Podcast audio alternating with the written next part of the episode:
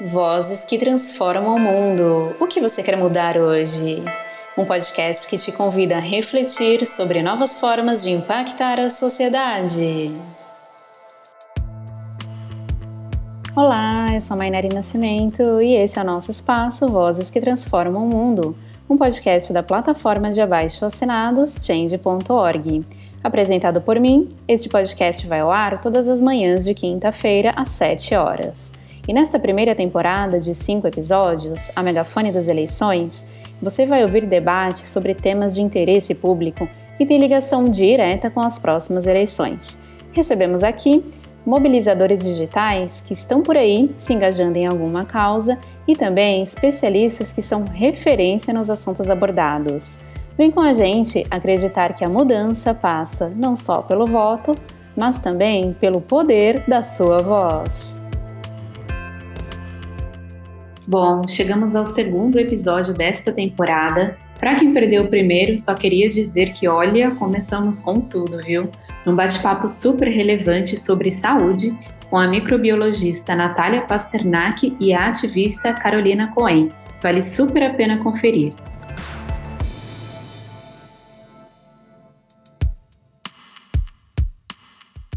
E hoje passamos então para o que eu definiria como um dos temas mais sensíveis e urgentes para o Brasil enquanto nação e também aos olhos do mundo. Vamos falar de Amazônia, povos indígenas, FUNAI, do caso Dom e Bruno, enfim, hoje vai render muito assunto. E para conversar sobre tudo isso e um pouco mais com a gente, temos a honra de receber aqui, neste nosso espaço, uma das maiores lideranças indígenas do Brasil, Ailton Krenak, e também a agente indigenismo da Fundação Nacional do Índio, FUNAI, Priscila Colodetti. Bom dia, Krenak, seja muito bem-vindo e muito obrigada pela participação. Bom dia, Mainari. Bom dia, Priscila. Olá, Priscila. É um prazer ter você aqui com a gente. Bom dia, Mainari. Bom dia, Krenak. É um prazer estar aqui. Queria só é, fazer uma, uma observação. É, embora eu seja servidora da FUNAI, claro, né, sou agente indigenismo, tudo que eu falo aqui é enquanto representante da Indigenistas Associados, a INA, que é a Associação de Servidores, na qual eu sou diretora executiva. Perfeito. Ah, apresentando mais um pouquinho né, dos meus convidados, o Krenak, como eu falei, é um líder indígena respeitado e reconhecido internacionalmente. Ele é do povo Krenak, um território que fica na região do Vale do Rio Doce, em Minas Gerais. É ambientalista, filósofo, poeta, escritor e também professor honoris causa pela Universidade Federal de Juiz de Fora. E agora apresentando um pouco mais da Priscila, ela é cientista social de formação e, como ela mesma comentou, agente indigenismo da FUNAI desde 2010 e atualmente diretora executiva da Indigenistas Associados, INA, que é uma das associações de servidores da Fundação Nacional do Índio. Convidados, então, devidamente apresentados, vamos começar. E já que essa temporada do nosso podcast se chama Megafone das Eleições, eu vou abrir aqui o nosso bate-papo já tocando neste tema, que é para a gente começar com tudo. É, Krenak, na abertura aqui do episódio eu comentei que hoje a gente vai falar sobre Amazônia, povos indígenas, FUNAI, caso Dom e Bruno. Na sua opinião, o que tudo isso tem a ver com as próximas eleições?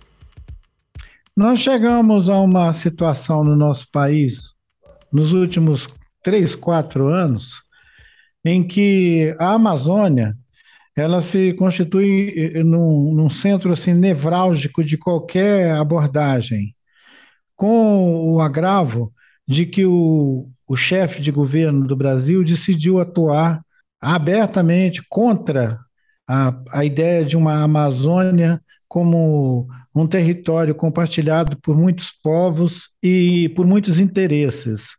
Chegou, inclusive, a sentar fogo na floresta. É, virou um Nero, um incendiário. Botou fogo na floresta, é, criou fake news, mentiu sistematicamente sobre o que estava acontecendo nos territórios indígenas e, e abriu uma guerra de acusação contra os povos originários. é, dizendo, inclusive, que nós atrapalhamos, atrapalhamos o progresso, o desenvolvimento do Brasil, quer dizer, uma infâmia.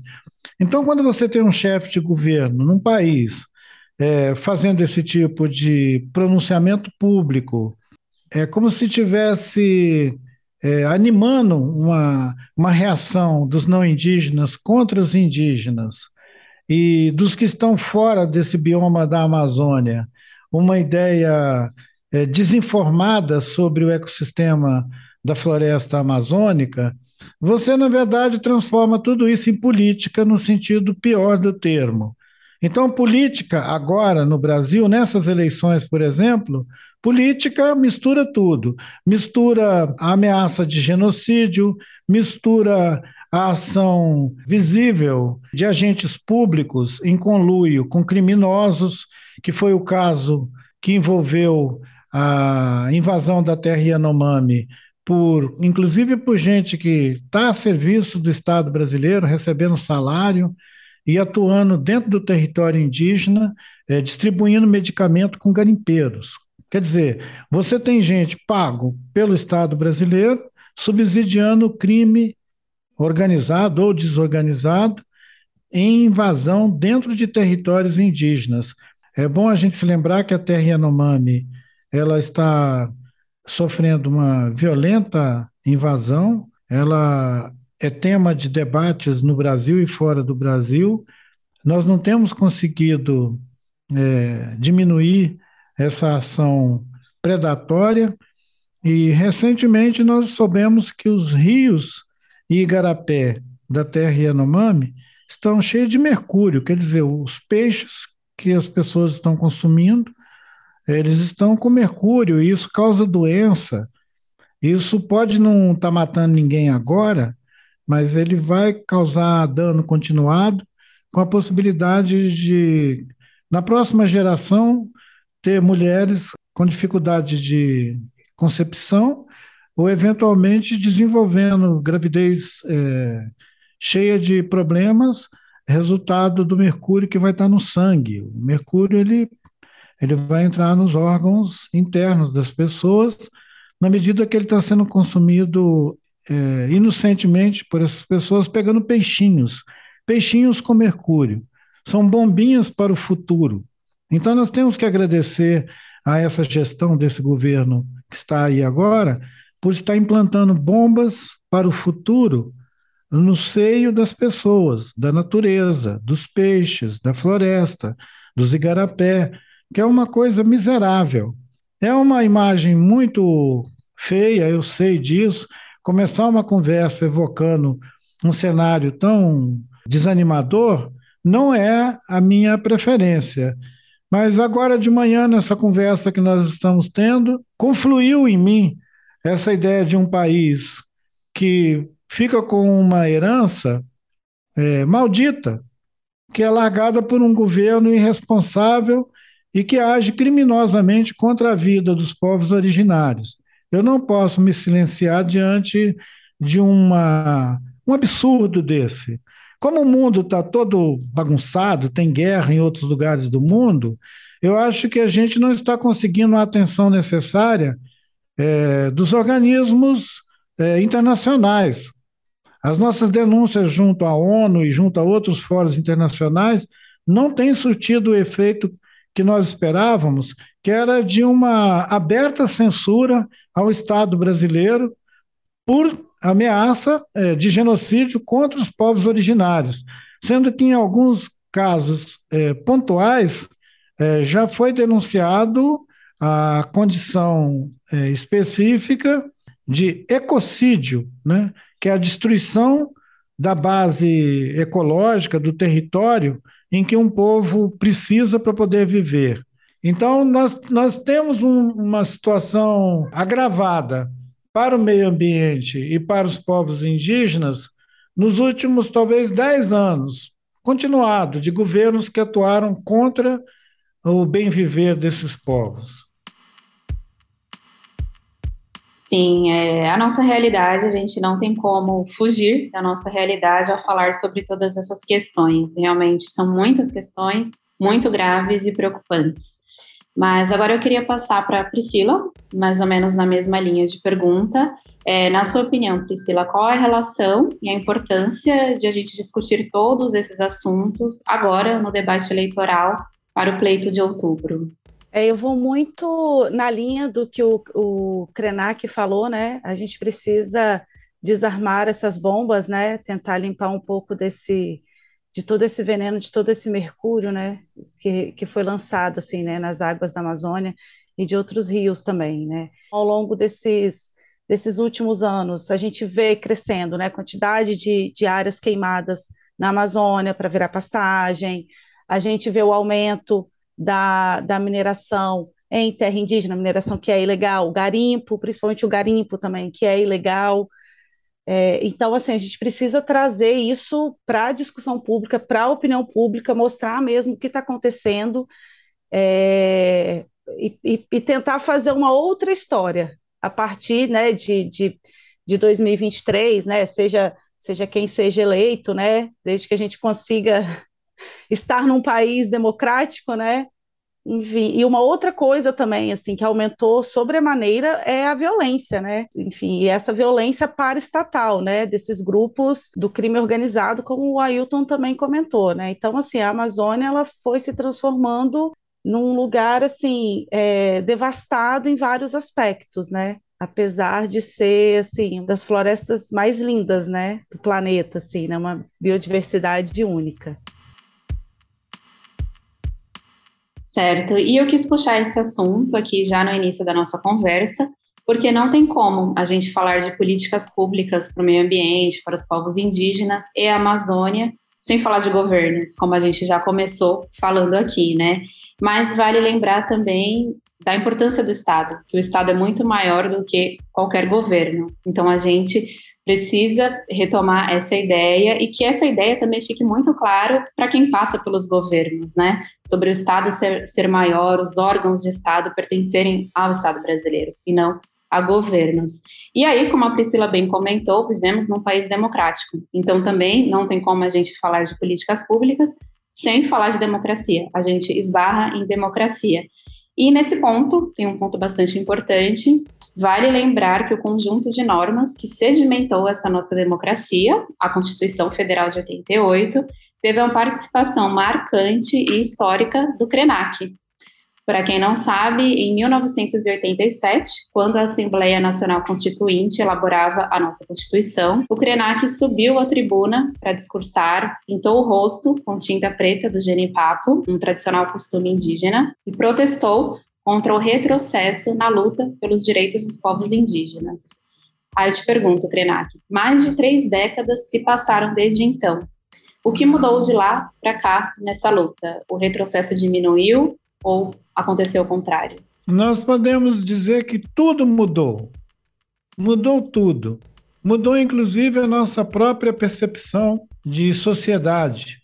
Se a gente pensar a história de uma maneira prospectiva, né, tipo avançando, é, era para a gente ter sindicatos muito estruturados no país. Mas o mundo do trabalho refluiu também. O mundo do trabalho sofreu transformações tão é, visíveis que a gente já tem uma expressão que é a uberização, né?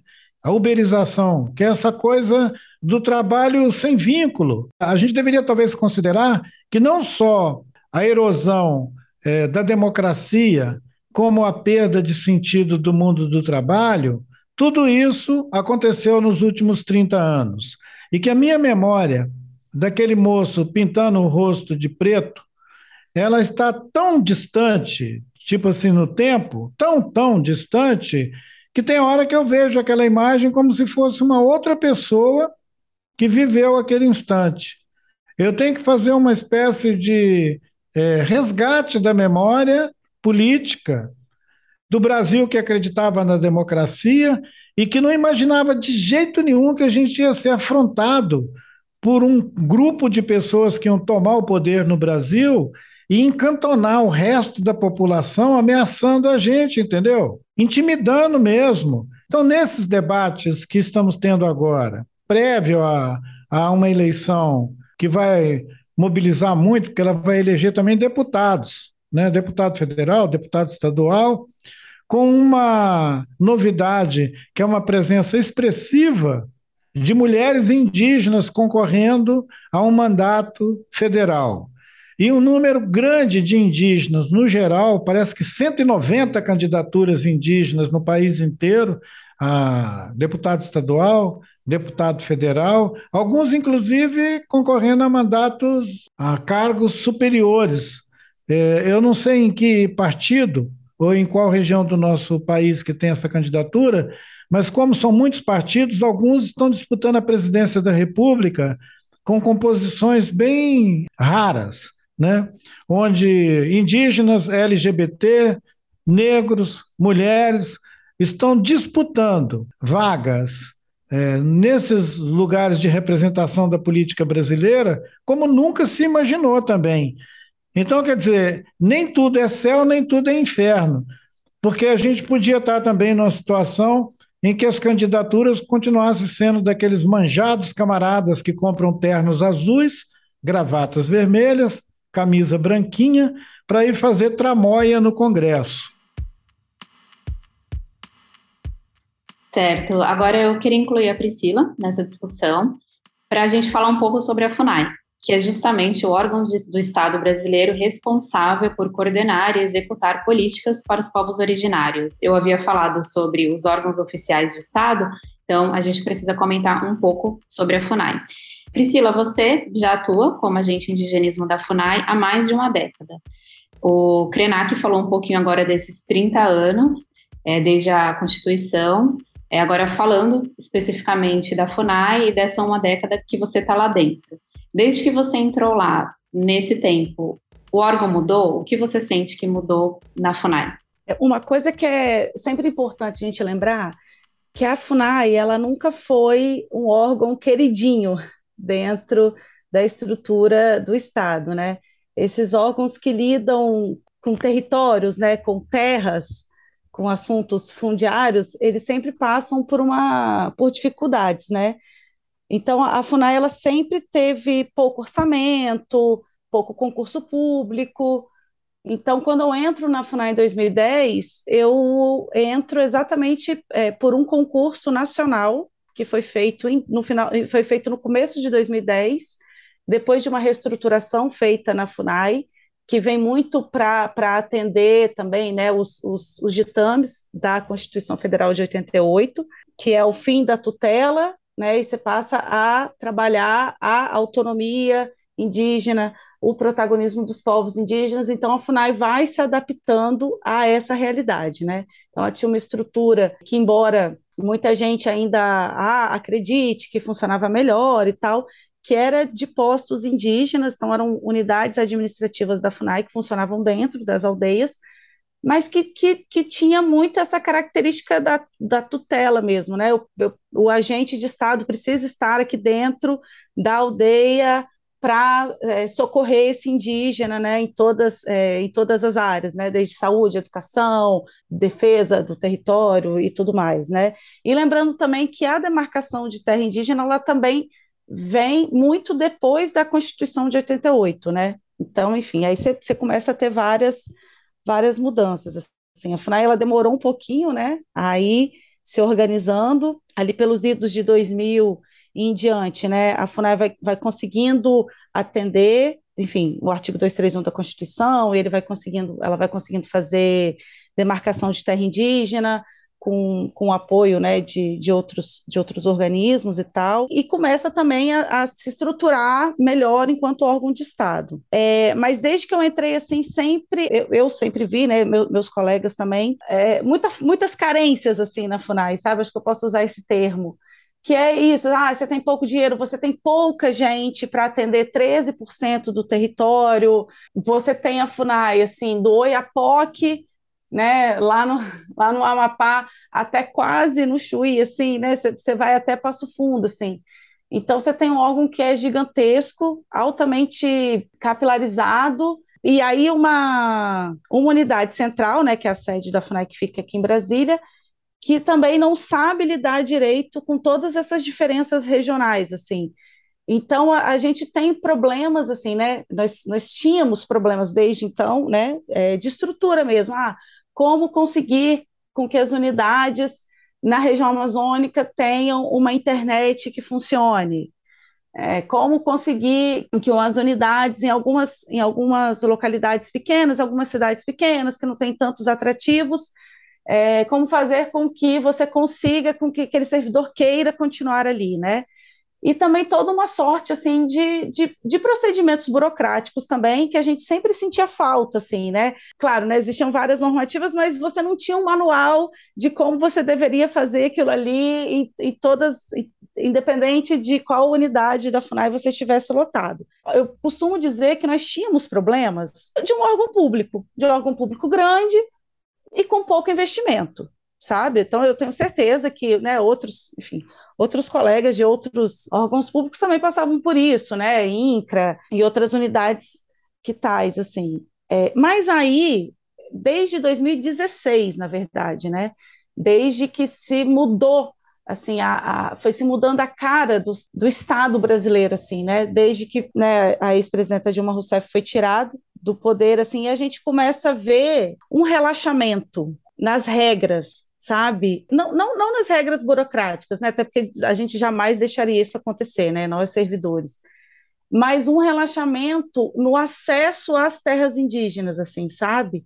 Então, aí o nosso trabalho na FUNAI começa a ser um trabalho, assim, mais, mais árduo de defender a, a segurança mesmo, sabe? A segurança, a fiscalização, a vigilância dessas terras indígenas, assim, a gente começa a ver aí cada vez menos orçamento, a gente vê é, mais dificuldades da gente ir a campo, fazer o nosso trabalho, e aí de 2019 para cá, aí é o fim. Então, a nossa luta, é, que, que a gente conseguia ali, né, direcionar, né, para que fosse essa luta por melhoria das nossas condições de trabalho, com mais, com mais concurso, tendo um plano de carreira, melhorando né, as estruturas físicas da FUNAI, é, passou a ser assim uma luta pela existência do próprio órgão, assim, né?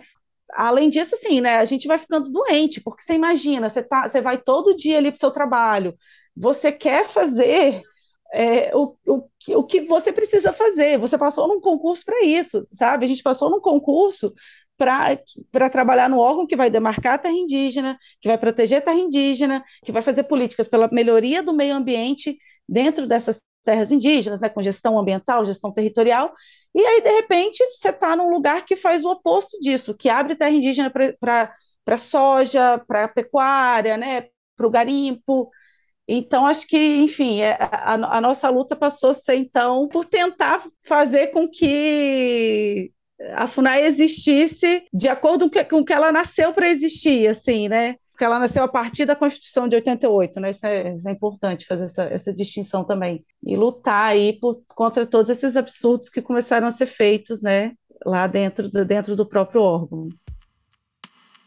Perfeito. Priscila, eu preciso continuar com você agora, porque tudo isso que você trouxe para a gente não tem como puxar um gancho muito importante nesse assunto. Você falou sobre segurança dos servidores, você falou sobre acesso às terras indígenas, e isso automaticamente nos lembra e nos leva ao caso Dom e Bruno.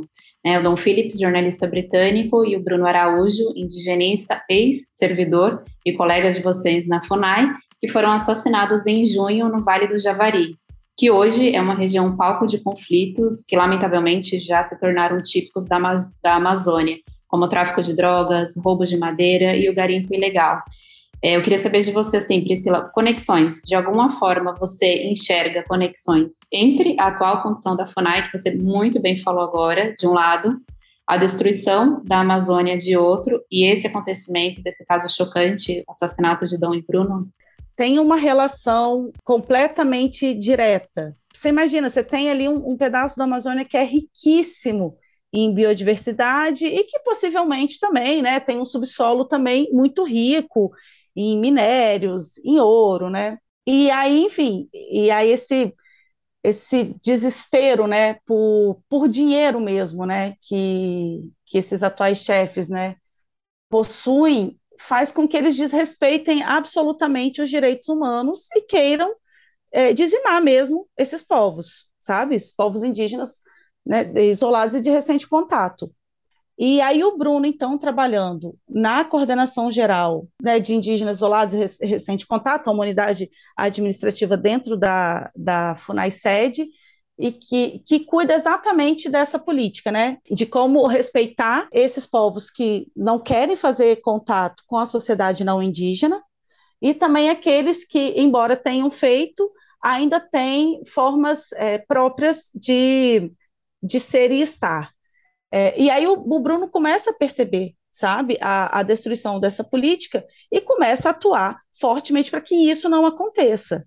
É, inclusive, uma das, das últimas ações que ele fez enquanto ele era coordenador geral nessa unidade foi conseguir fazer uma operação, né, aí você faz sempre assim, com o IBAMA, né, com a Polícia Federal, de destruição de garimpo ilegal. Se eu não me engano, foi inclusive na terra indígena Yanomami, não tenho tanta certeza, mas enfim, mas foi, foi também ali na região amazônica.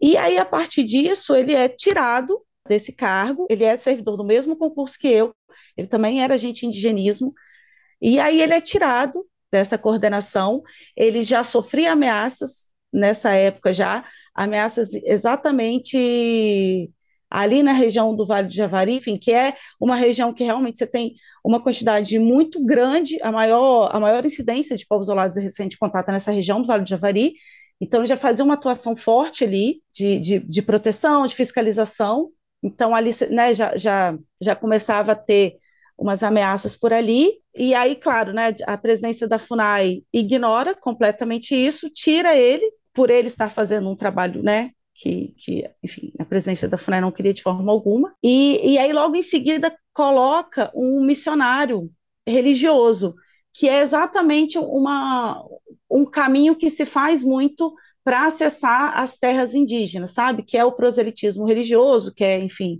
que é um perigo, assim, né? E aí o Bruno, que já fazia é, esse trabalho magnífico dentro da FUNAI, né, é, ali na região do Vale do Javari, ele vê que a única forma dele conseguir continuar trabalhando de uma forma correta é indo para uma área, indo para uma área que não fosse mais do Estado brasileiro, né? E aí, então, ele, ele continua fazendo o que deveria, o que é e deveria ter continuado sendo a política de Estado, que é essa política de proteção territorial, é, e, e, que realmente não existe mais, né?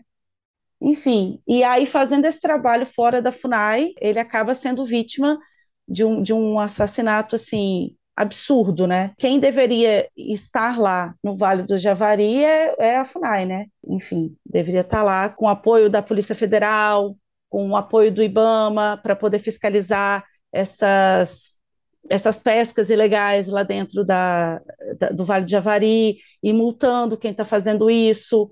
É, e aí outras áreas da, da FUNAI também, por exemplo, a área que, que lida com gestão ambiental, que é onde eu estou, da gente estar tá lá também tentando pensar junto com com as comunidades ali da região, é, outras possibilidades, que não essa pesca é legal, sabe? Enfim, mas aí você não tem mais o Estado, né? Se você não tem o Estado lá, aí quem entra é o crime organizado, né? Esse poder paralelo. Certo, agora eu queria voltar com o Krenak. A Priscila comentou sobre interesses na exploração desses territórios é, só que quando a gente fala de povos indígenas, é justamente falando ao contrário disso, né? É o respeito à natureza, é uma relação completamente diferente com o meio ambiente. É enxergar os rios, a terra, a floresta, não como recursos a serem explorados, mas entidades vivas. É, o Krenak ele escreveu um livro que se chama Ideias para Adiar o Fim do Mundo. Também tem outro intitulado O Amanhã Não Está à Venda e ainda A Vida Não é Útil, Ideias para Salvar a Humanidade. Na sua visão, Krenak, nós estamos vivendo um desastre socioambiental, o mundo já está em colapso, e o que isso tem a ver com a nossa simbólica Amazônia e com a forma que estamos lidando com ela hoje e ainda queremos lidar com ela? Seria muito bom, Mainari, a gente ver que a, a realidade global hoje ela é, ela, ela é, é contrária a, a razão da vida no sentido é, que nós é, reivindicamos, né? de que o que não é humano, o que é natureza, sentido geral, também tenha direitos. Né?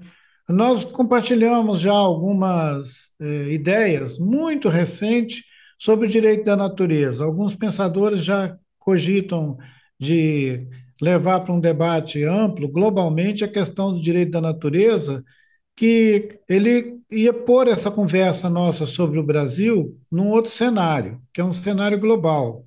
Né? Nós queríamos, é claro, que aqui no país a gente tivesse políticas que fossem coerentes com a ideia, por exemplo, de que numa determinada região do nosso país, é, sendo reconhecida a presença de um povo que quer ficar isolado, que essa prática, esse trabalho que engajou o Bruno e outros colegas indigenistas na luta por manter essas bases né, de, de fiscalização, proteção, vigilância em regiões que a gente poderia chamar de remotas, né? esse remoto aqui ele é só um reconhecimento de que são lugares onde é possível que essa comunidade humana viva sem ter que se miscuir no, no, na bagunça geral do mundo.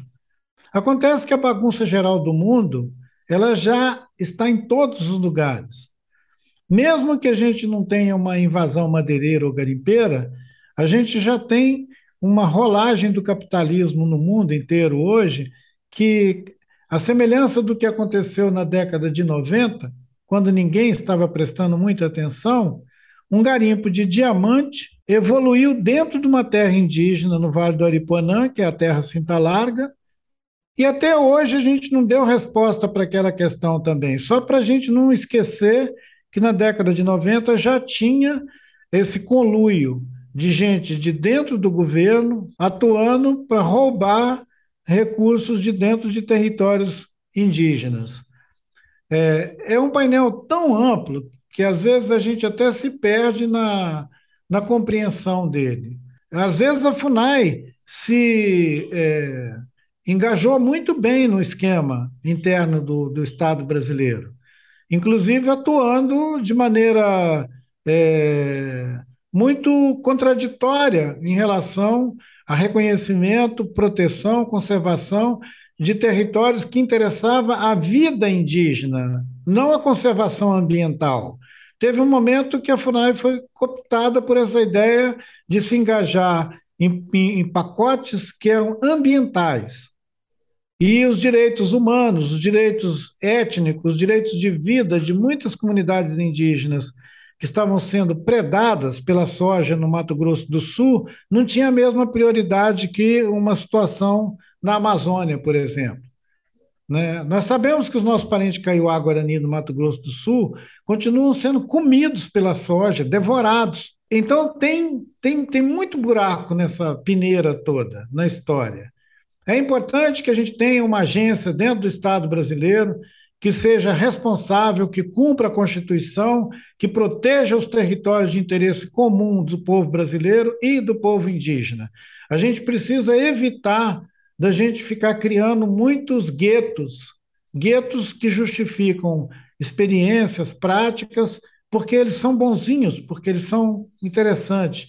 Bonzinho e interessante não deveria ter lugar nessa história. O que tem que ter lugar nessa história é respeitar a Constituição, respeitar os acordos que a gente faz e que, ao longo do caminho, o fato da gente ter uma agência de Estado que tem hora que ela pode estar manietada ou cooptada pelo presidente da República ou pelo ministro da Justiça, como já aconteceu em outras épocas, deixa pessoas como Sidney Possuelo jogado no meio do mato, sujeito a serem também assassinados e e desaparecidos por seus inimigos. Quer dizer, não tem proteção sobre a vida das pessoas que saem do esquema interno da FUNAI. Talvez o que tenha acontecido com o Bruno foi isso.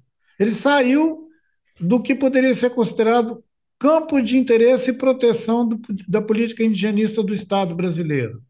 A política indigenista do Estado brasileiro não é a política dos indigenistas a esses jovens, esse pessoal novo que entrou na FUNAI nos últimos 30 anos, 20 anos, talvez eles tenham um pouco de saudosismo daquela coisa em que os, os indigenistas tinham o respeito e, a, e o reconhecimento de todos os agentes públicos. Faz muito tempo que isso não é verdade.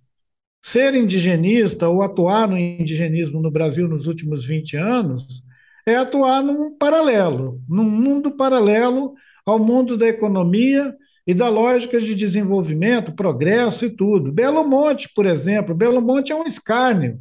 Aquela coisa foi assimilada, da mesma maneira que outras coisas foram assimiladas. Eu acho que agora que nós estamos diante de uma possibilidade de um debate amplo, não só regional no Brasil, mas discutindo a questão climática, discutindo a importância de um bioma como a Amazônia, que a gente possa ampliar a nossa observação sobre a prioridade dos territórios indígenas. Pensar a questão dos territórios indígenas numa perspectiva muito mais ampla do que ele foi pensado até, sei lá, ontem.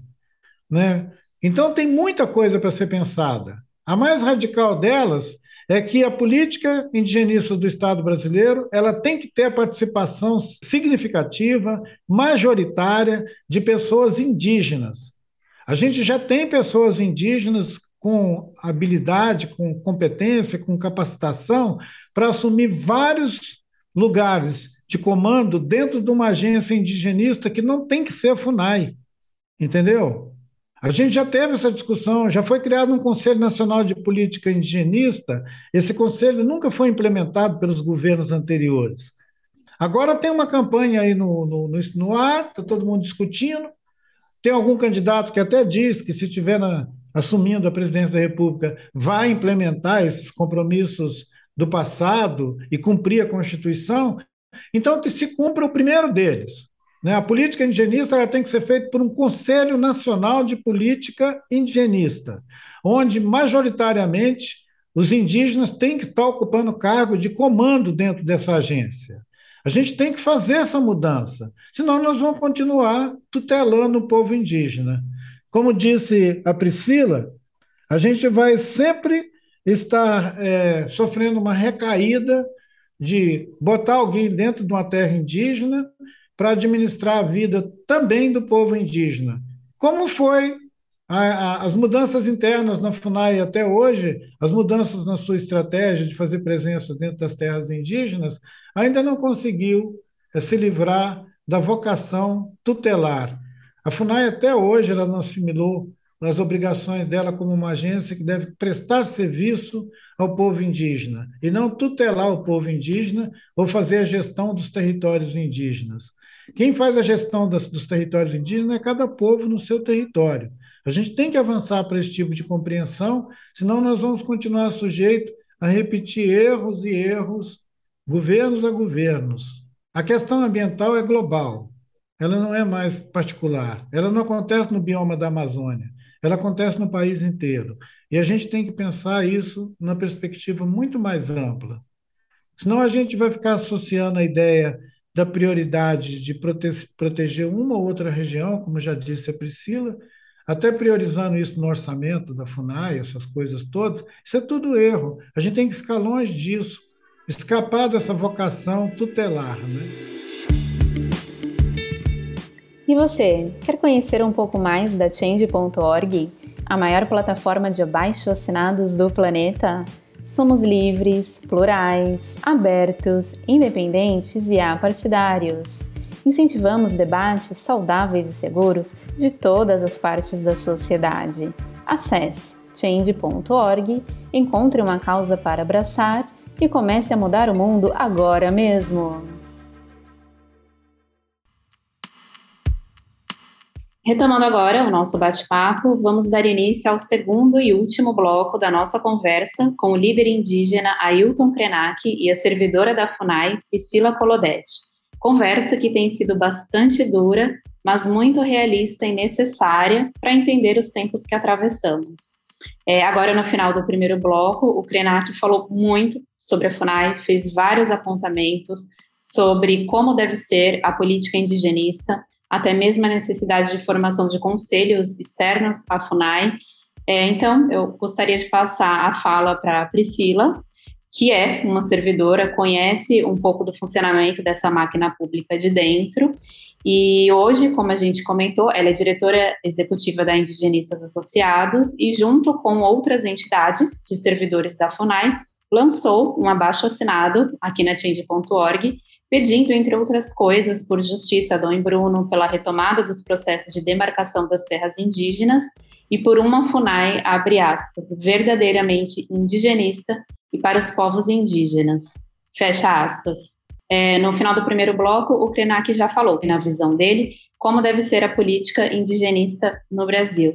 É, e na sua opinião, Priscila, como, enquanto servidora, ele é um líder indígena, você, por outro lado, como uma servidora desse órgão e liderando junto com outros servidores essa campanha, esse abaixo-assinado. Quais são as reivindicações do movimento de vocês? Quais as necessidades para os próximos governos nessa área? É, então, só, só é, é, sempre importante eu pontuar aqui que tudo que eu falo aqui é enquanto é, representante da Associação de Servidor, da, da, da INA, né? Então, estou falando aqui enquanto diretora executiva, né, de uma associação de, de servidores. Eu, eu concordo, assim, demais com muito do que o, o Krenak falou, né? É, não existe política indigenista sem participação dos povos indígenas. Aí a gente estava, e, e, dentro da estrutura da FUNAI, a gente estava caminhando para isso. Foram criar, além do, do, do, Conselho Nacional de Política Indigenista, né, o, o CNPI, ele nasceu como comissão, depois ele foi, se não me engano, em 2015, ele virou Conselho Nacional de Política Indigenista, a, é, enfim, né, que na verdade é uma estrutura para além da FUNAI, né, é, mas dentro da FUNAI foram criados também os comitês regionais, que eram estruturas que tinham participação de representantes indígenas e de servidores da FUNAI nessas unidades, nas unidades descentralizadas da FUNAI, que são chamadas de coordenações regionais. Então, cada coordenação regional, você tinha um comitê regional para que é, os representantes indígenas desenhassem junto com, com, com essa unidade administrativa da FUNAI, o plano de trabalho para aquele exercício.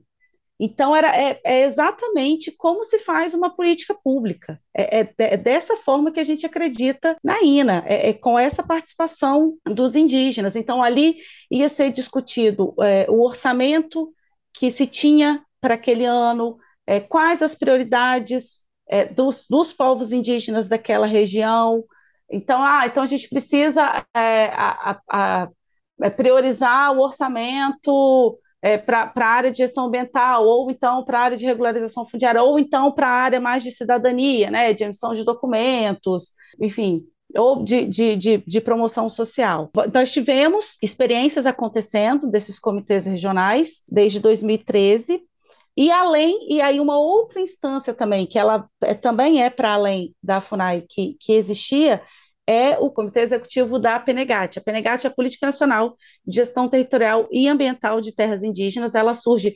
exatamente nesse contexto que o Krenak estava falando, né, da, do crescimento da política ambiental no Brasil. Então, a PNGAT é uma política dos povos indígenas, feita pelos povos indígenas, e que começa a embasar também o trabalho da FUNAI. É, então, existiam pelo menos essas três instâncias, né? De, de participação dos povos indígenas. Mas daí a gente perde o, o ponto nevrálgico, né, para usar um termo também que o Krenak já falou, que é a participação indígena na, na construção dessa política, assim, e, e, isso foi feito, assim, né, de, de, de, caso muito pensado, né, enfim, então, assim, ao longo desses quatro anos, o, o que a gente foi tentando fazer era, assim, sei, acho que garantir o um mínimo, sabe, é, então, por exemplo, né, tentando continuar indo para as terras, terras indígenas, para lá dentro conseguir escutar os povos indígenas ali daquela região, né, e, e saber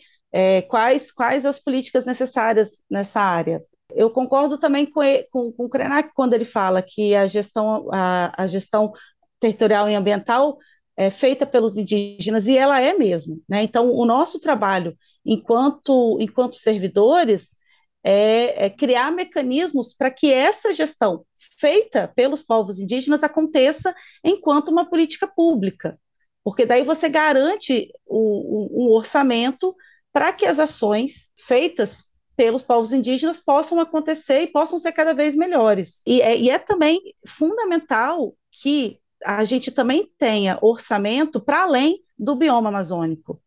É, o, o, o, Cerrado, né, aqui em Brasília, a gente está na região do Cerrado, né, ele é também foi super castigado, né, pela, pela, agropecuária, pela pecuária, pelas plantações de soja, é, a situação dos, dos Guarani Kaiowá no Mato Grosso do Sul é absurda, assim, né, então você tem ali territórios que ainda não foram demarcados, e aí populações, assim, vivendo no meio de, de plantação de soja, com condições, assim, é, indignas de vida, assim, absurdas, sofrendo uma violência. É, então, assim, a gente precisa, dentro da, da FUNAI, é, atuar nessa região também. A gente precisa ter é, orçamento para essa região, a gente precisa ter orçamento para o bioma da Caatinga também, né, que, que ali na região Nordeste, que é, que é uma das primeiras, das primeiras regiões de povos indígenas que foi atacada pelos portugueses logo que eles chegaram, né? Então, enfim, então um povo também que, que historicamente vinha, sempre sofreu uma, uma violência absurda, né? Do Estado brasileiro também. É, aí a gente precisa também de orçamento para a Mata Atlântica, né? Que hoje a gente tem, a gente só tem, a gente tem um, um pedaço muito pequeno, né, da, da Mata Atlântica ainda, ainda original, né? Eu, eu não gosto muito de puxar números porque às vezes eu posso estar confundindo é, valores, assim, né? A, a, o númerozinho mesmo, né? Mas a gente sabe, enfim, que boa parte da floresta amazônica é, é uma região reflorestada, né? E que a gente tem uma participação, a gente tem uma presença enorme de, de povos indígenas ali também. E a gente também precisa atuar no, no, no, no, bioma, no bioma Pampa, nos Pampas ali, né? No, no Rio Grande do Sul, e um pouco ali também, se não me engano, do Paraná, é, nós temos povos indígenas ali também, é, e, que, e que vivem, é, seja dentro da floresta, né, no caso, enfim, se, seja povos que vivem dentro da, da, da, Mata Atlântica, ou então que vivem na cidade, mas que estão ali naquela região também, né, a, a, o, o, nosso trabalho dentro da FUNAI, ele, ele obrigatoriamente tem que ser no país inteiro, isso é uma, isso é assim, uma, é um fato dado, para a gente, assim, sabe? Dentro da Indigenistas Associados. É, a gente sabe também que os olhares internacionais, né, vêm muito para a Amazônia, então a gente sabe que é, durante bastante tempo a, a FUNAI, que sempre teve né, esse problema de, de pouco orçamento, né, eu falei um pouco disso antes, é, para poder conseguir desenvolver os seus trabalhos, é, conseguia também recursos externos, né? E geralmente esses recursos né, vêm é mais para a região amazônica. É, mas agora, mas isso eu posso dizer assim com tranquilidade, assim, que dentro, que sobretudo nessa, nessa área de gestão territorial e ambiental, a gente faz um trabalho sim, sabe, de, de buscar atender, né, e fazer a política assim, todo, em todos os outros biomas, né, e tentar buscar é, formas de, de aumentar esse orçamento nessas outras regiões. E, assim, a gente precisa urgentemente voltar com essas instâncias de participação. Acho que uma das primeiras ações do, do novo governo é, assim, voltar os comitês regionais no âmbito da FUNAI, voltar o comitê gestor da Penegate e voltar o Conselho Nacional de Política Indigenista. Sem essas três instâncias, é, é muito difícil você falar de uma política pública indigenista com participação dos povos indígenas. Perfeito, Priscila. É, estamos quase chegando ao final da nossa conversa, então eu queria falar um pouquinho mais de eleições agora. Estamos a menos de um mês do primeiro turno, que será no dia 2 de outubro. Sabemos que as eleições são um ponto alto da nossa democracia, o momento em que vamos às urnas e exercemos o nosso papel mais importante enquanto cidadão.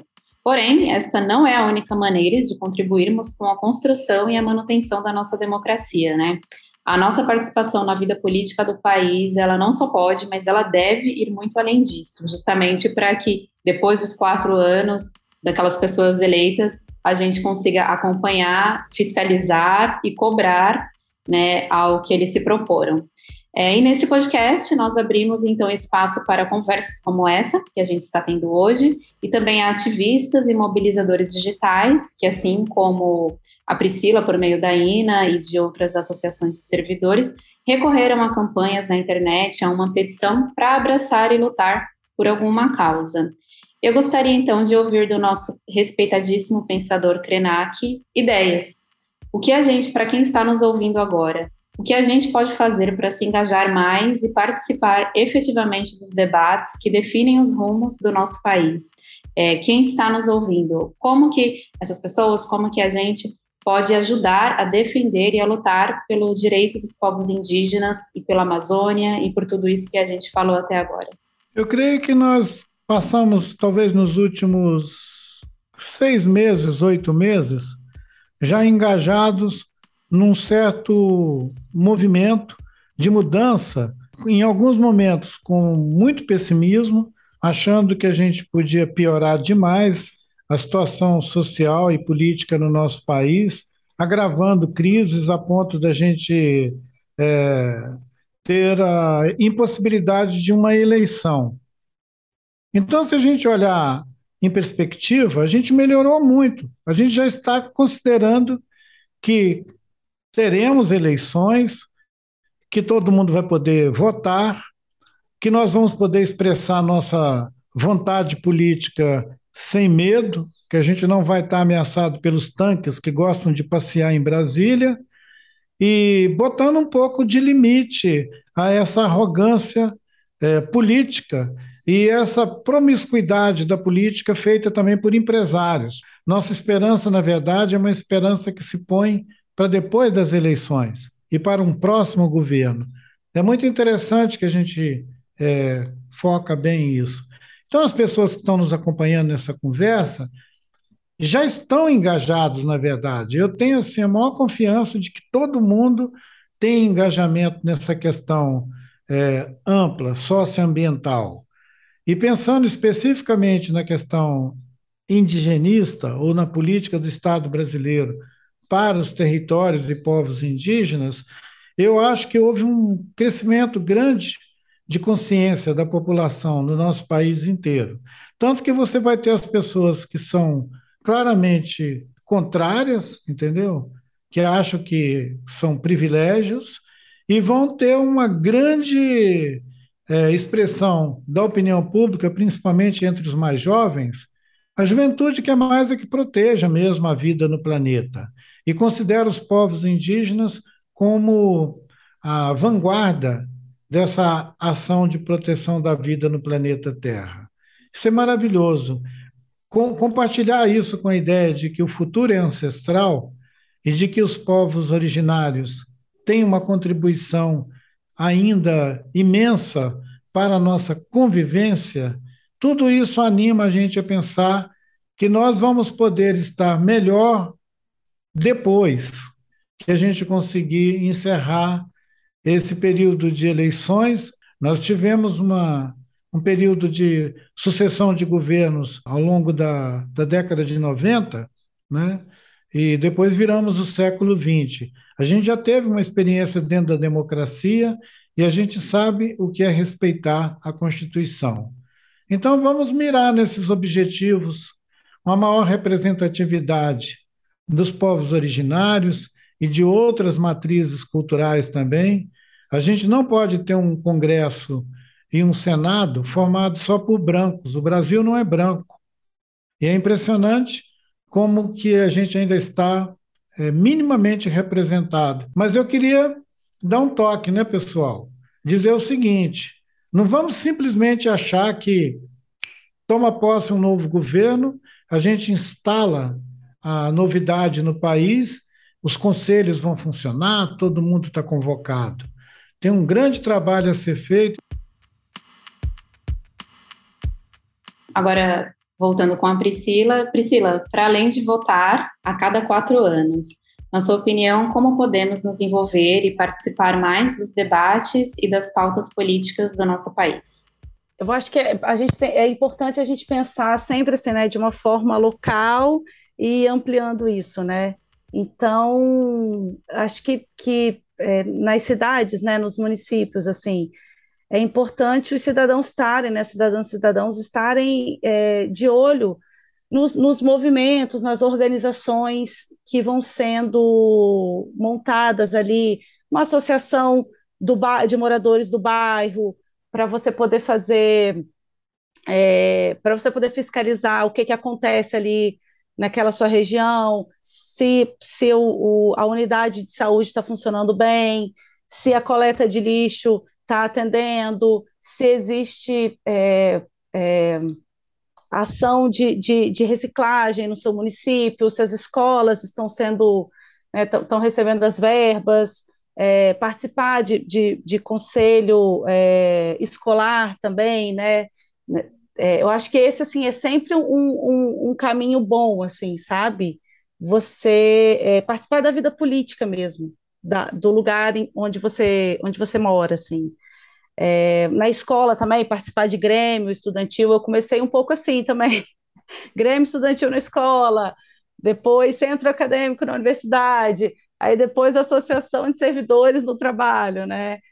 Enfim, e eu acho que, que, que, é, que é por aí, assim, sabe? É, é perder esse medo de se, de, se, de se discutir política, sabe? Política não é, né? A política não é só votar em alguém a cada quatro anos, né? Ou a cada dois anos também, no, nos municípios.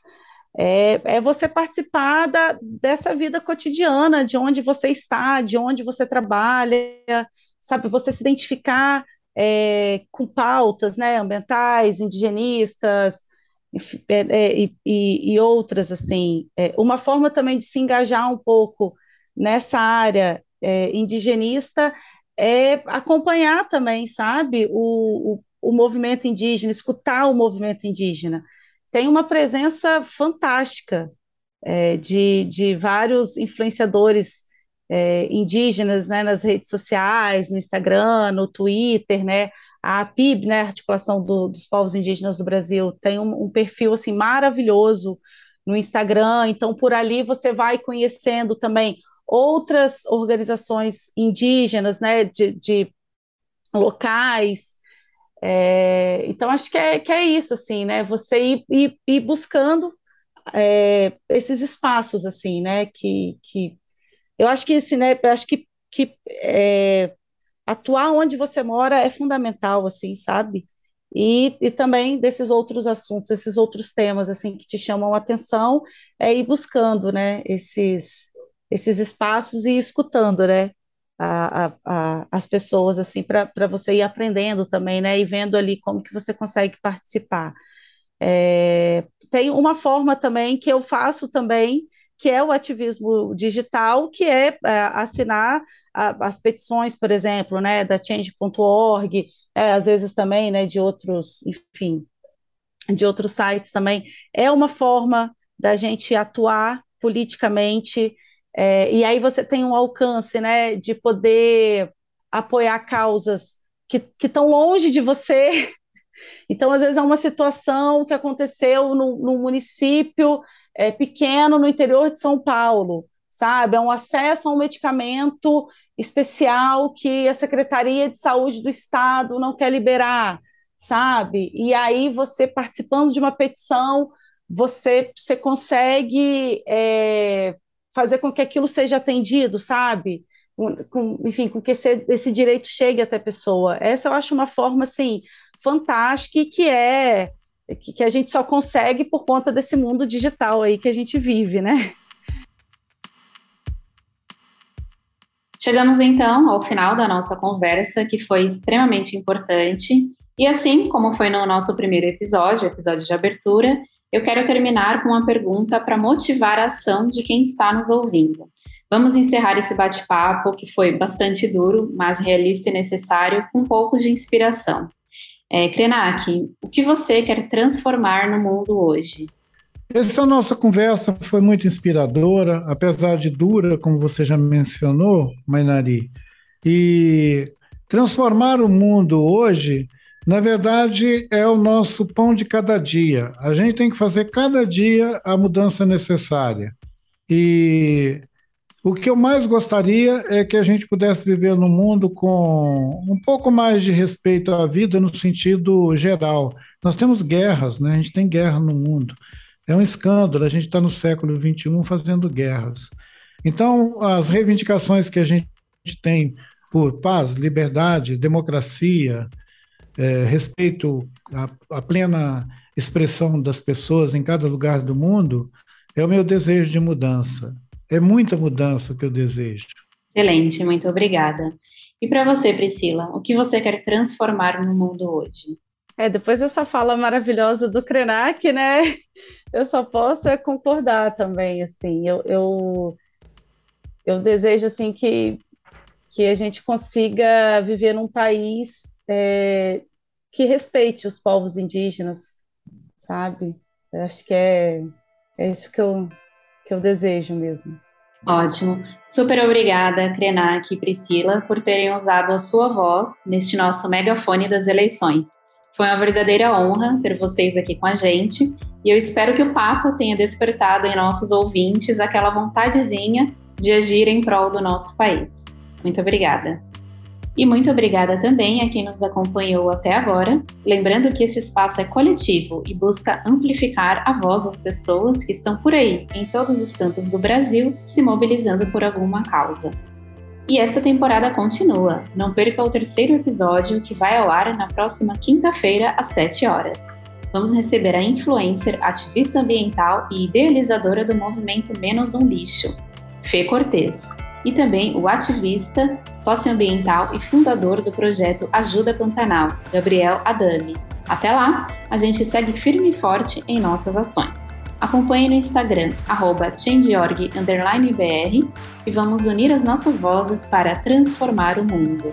Até mais!